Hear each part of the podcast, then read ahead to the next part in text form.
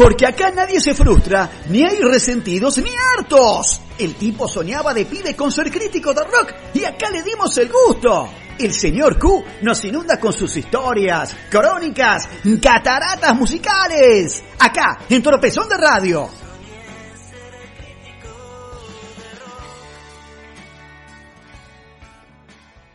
Buenas noches Pablo, buenas noches Marcelo, buenas noches a todos ustedes queridos amigos. Saludas como cada martes de esta vida el señor Q para presentarles hoy el capítulo número 16 de la historia del rock argentino en cataratas musicales, en tropezón de radio, así, todo junto y sin parar. Y hoy hablamos de la última parte de la historia de Patricio Rey y sus redonditos de ricota. Arrancando en 1996, los rumores que surgían de los pasos futuros de Patricio Rey, sin editar disco desde 1993, eran una especie de vuelta a las fuentes.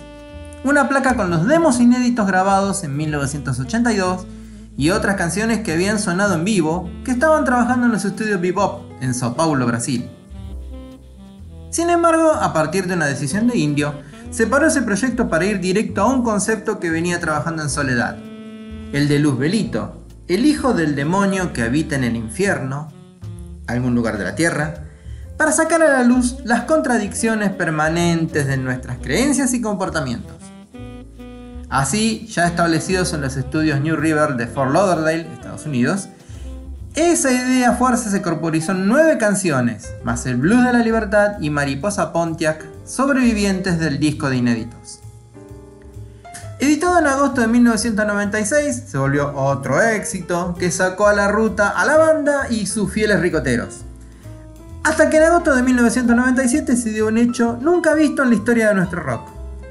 El intendente de Olavarría, Elio Ceseberry, decretó prohibir los dos shows que se iban a llevar a cabo en esa ciudad por motivos de seguridad y falta de infraestructura.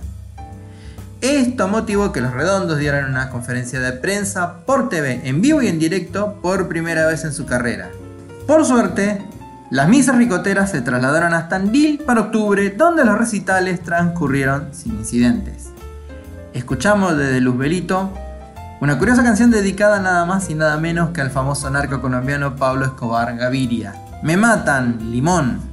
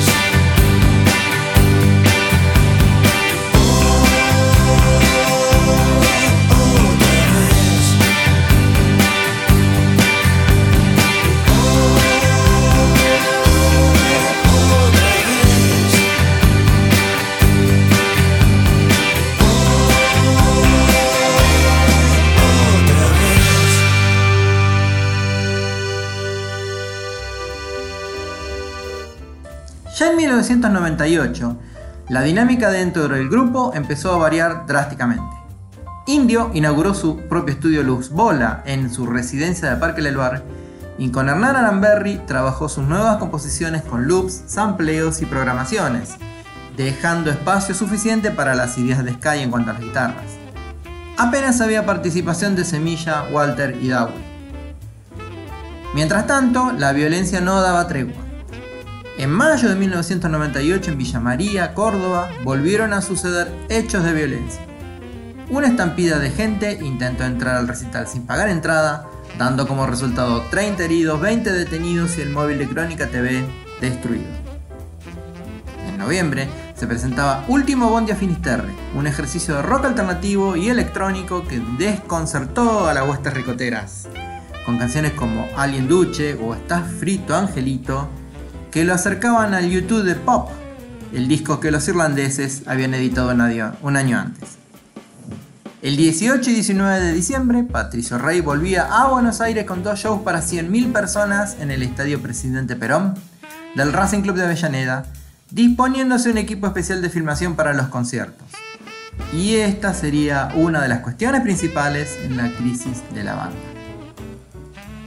Ahora escuchamos a Los Redondos con la formación ampliada, con Aramberry en batería y programaciones y Conejo Jolivet en segunda guitarra, haciendo la canción más parecida a Soda Stereo de la carrera de los redondos. Gualicho.